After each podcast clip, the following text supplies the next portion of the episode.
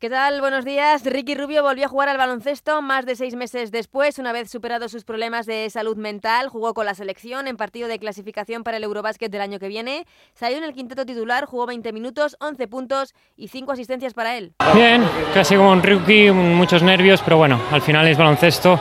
Es como aprender a volver a aprender a, andar en bicicleta, bueno, a ir en bicicleta y entonces, bueno, pues, pues va a costar, pero, pero contento. Una gran actuación de Ricky Rubio que no le sirvió a España. Cayó ante Letonia 7-5-7-9.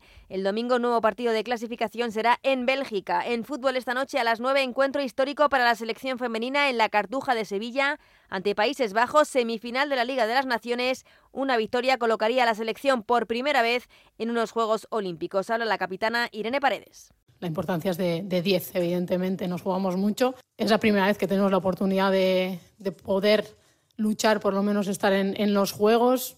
Antes era algo que, lo veíamos muy lejano, ni siquiera viable. Ahora se nos ha abierto esta oportunidad y, lo queremos lograr y vamos a por ello. También esta noche a las 9 comienza una nueva jornada de liga en Primera División con el partido entre la Real Sociedad y el Villarreal. Además, el Betis no pudo pasar del empate a uno en Zagreb ante el Dinamo, así que queda eliminado de la Conference League. Habla Pellegrini. Bueno, por supuesto que hay mucha desilusión, todos queríamos seguir en, Europa, trabajamos todo un año para intentar jugar competencia europea.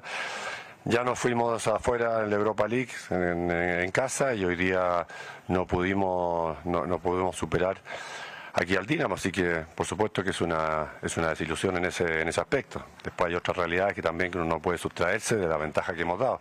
Y la federación confirmaba también ayer la renovación del seleccionador de Luis de la Fuente hasta después del Mundial 2026.